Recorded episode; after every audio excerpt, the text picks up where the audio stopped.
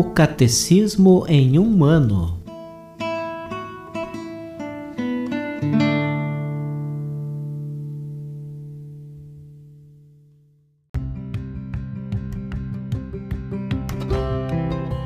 Olá, eu sou Antônio, seminarista da Diocese de Ponta Grossa, no Paraná. Você está ouvindo o podcast O Catecismo em um ano. Vamos ler todo o Catecismo da Igreja Católica ao longo de 365 episódios. Estamos utilizando a tradução em português apresentada pela CNBB em 2013, baseada na edição típica em latim. Baixe o plano de leitura por meio de um link que você encontra na página do Instagram, arroba o Catecismo em um ano, ou na descrição deste podcast.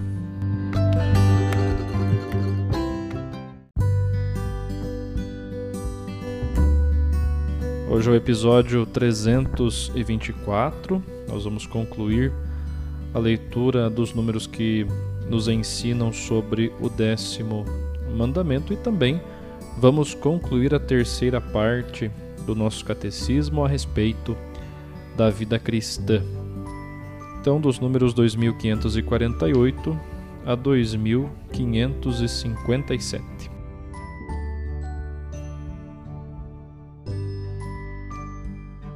Quero ver a Deus. O desejo da felicidade verdadeira liberta o homem do apego imoderado aos bens deste mundo, felicidade que se realizará na visão e na bem-aventurança de Deus. A promessa de ver a Deus ultrapassa todas as bem-aventuranças. Na Escritura, ver é possuir. Aquele que vê a Deus obteve todos os bens que podemos imaginar. Ao povo santo de Deus resta lutar com a graça do alto para alcançar os bens que Deus promete. Para possuir e contemplar a Deus, os fiéis de Cristo mortificam sua concupiscência e superam, com a graça de Deus, as seduções do gozo e do poder. Por esse caminho da perfeição, o Espírito e a esposa chamam aquele que os ouve à comunhão perfeita com Deus. Aí haverá a verdadeira glória. Ninguém será então louvado por engano ou bajulação. As verdadeiras honras não serão recusadas àqueles que as merecem, nem concedidas aos indignos. Aliás, nenhum indigno terá tal pretensão, pois só quem é digno será admitido. Aí reinará a verdadeira paz, onde ninguém será sujeito à oposição nem de si mesmo, nem dos outros. Da virtude, o próprio Deus será a recompensa.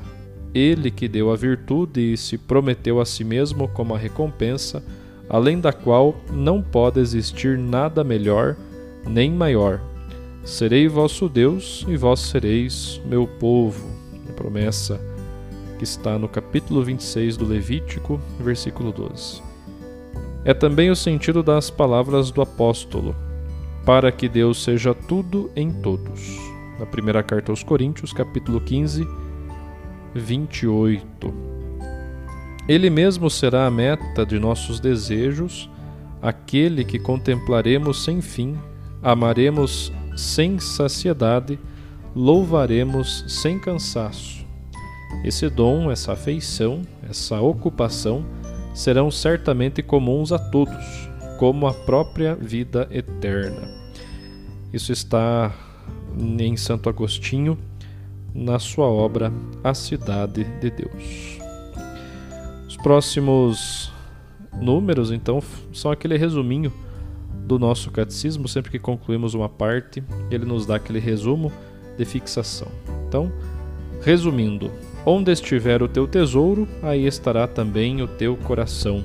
O décimo mandamento proíbe a ambição desregrada nascida da paixão imoderada das riquezas e de seu poder. A inveja é a tristeza sentida diante do bem de outrem e o desejo imoderado de se apropriar dele. É um vício capital. O batizado combate a inveja pela benevolência, pela humildade e pelo abandono nas mãos da providência divina. Os fiéis de Cristo crucificaram a carne com suas paixões e seus desejos. são conduzidos pelo Espírito e seguem desígnios dele. O desapego das riquezas é necessário para entrar no reino dos céus. Bem-aventurados os pobres de coração. Eis o verdadeiro desejo do homem: quero ver a Deus.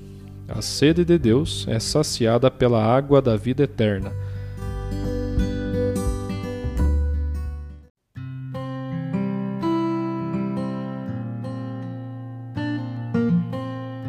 O Papa Francisco, no dia 1 de abril de 2020, nos fez esta catequese, continuando a linha das bem-aventuranças.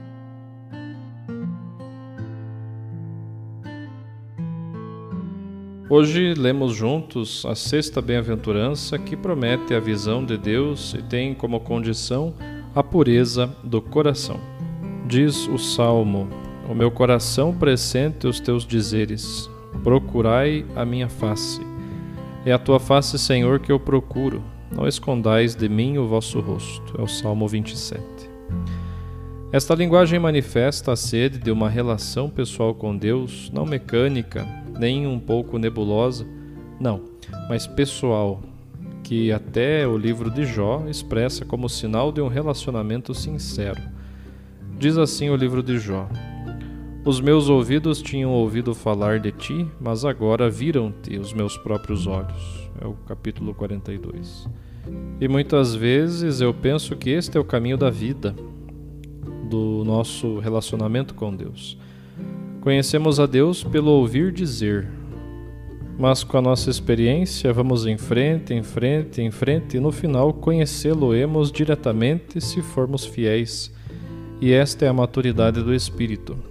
Como se chega a esta intimidade, a conhecer Deus com os olhos?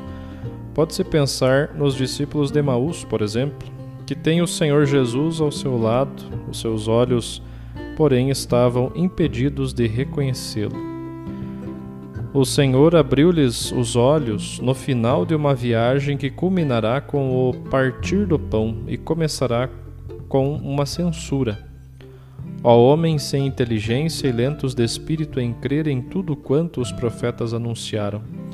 Esta é a reprovação do início. Eis a origem de sua cegueira.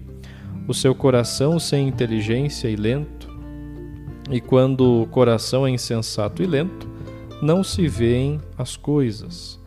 Vêem-se um pouco enevoadas. Aqui está a sabedoria desta bem-aventurança. Para o contemplar, é necessário cair em nós mesmos e dar lugar a Deus, porque, como diz Santo Agostinho, Deus é mais íntimo de mim do que eu mesmo. Para ver Deus, não é preciso mudar de óculos ou de ponto de observação, nem mudar os autores teológicos que ensinam o caminho. É preciso libertar o coração dos seus enganos. Só este é o caminho. Esta é uma maturação decisiva quando percebemos que o nosso pior inimigo está muitas vezes escondido no nosso coração. A batalha mais nobre é contra os engodos interiores que os nossos pecados geram. Porque os pecados mudam a visão interior, eles mudam a avaliação das coisas, eles fazem-nos ver coisas que não são verdadeiras, ou pelo menos que não são tão verdadeiras. Por conseguinte, é importante entender o que é pureza do coração?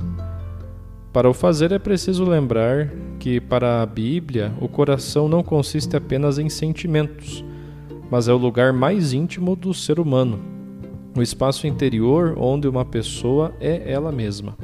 Isto de acordo com a mentalidade bíblica. O próprio Evangelho de Mateus diz: Se a luz que está em ti for trevas, quão grandes serão essas trevas? Esta luz é o olhar do coração, a perspectiva, a síntese, o ponto a partir do qual se lê a realidade. Mas o que significa coração puro? Puro de coração, ou puro de coração, vive na presença do Senhor, conservando no coração o que é digno da relação com Ele. Só assim possui uma vida unificada, não tortuosa, mas simples Assim, o coração purificado é o resultado de um processo de libertação e renúncia. O puro de coração não nasce assim, experimentou uma simplificação interior, aprendendo a negar o mal em si mesmo, algo que na Bíblia se chama circuncisão do coração. Esta purificação interior implica o reconhecimento daquela parte do coração que está sob influência do mal. Sabe, Padre, sinto-me assim, penso assim, vejo assim, isto é mal.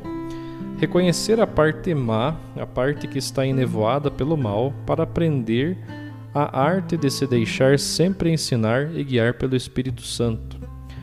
O percurso do coração doente, do coração pecador, do coração que não pode ver bem as coisas, porque está em pecado, até a plenitude da luz do coração é obra do Espírito Santo. É Ele quem nos guia por este caminho. Eis que por este caminho do coração chegamos a ver Deus. Nesta visão beatífica, há uma dimensão futura, escatológica, como em todas as bem-aventuranças. É a alegria do reino de Deus para onde vamos. Mas há também a outra dimensão. Ver Deus significa compreender o desígnio da providência naquilo que nos acontece, reconhecer a Sua presença nos sacramentos, a Sua presença nos nossos irmãos, especialmente nos pobres e nos que sofrem, e reconhecê-lo onde ele se manifesta. Esta bem-aventurança é um pouco fruto das anteriores. Se ouvimos a sede do bem que habita em nós e temos consciência de que vivemos da misericórdia, começa um caminho de libertação que dura a vida inteira e nos conduz ao céu. É uma obra séria, uma obra que o Espírito Santo faz, se lhe dermos espaço para que o faça, se estivermos abertos à ação do Espírito Santo. Por isso podemos dizer que é uma obra de Deus em nós, nas provas e purificações da vida, e esta obra de Deus e do Espírito Santo conduz a uma grande alegria, a uma paz verdadeira. Não tenhamos medo, abramos as portas do coração, do nosso coração ao Espírito Santo, para que ele nos purifique e nos conduza por este caminho rumo à alegria plena.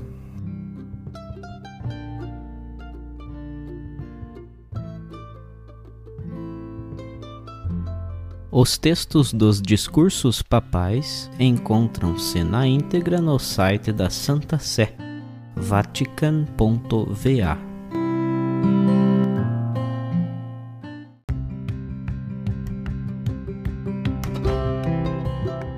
Você acaba de ouvir mais um episódio do podcast O Catecismo em um Ano. Continue nesse bom propósito de aprofundar o conhecimento e a vivência da fé católica e procure participar da sua comunidade. Rezemos por todos que estão fazendo esse caminho de leitura do Catecismo.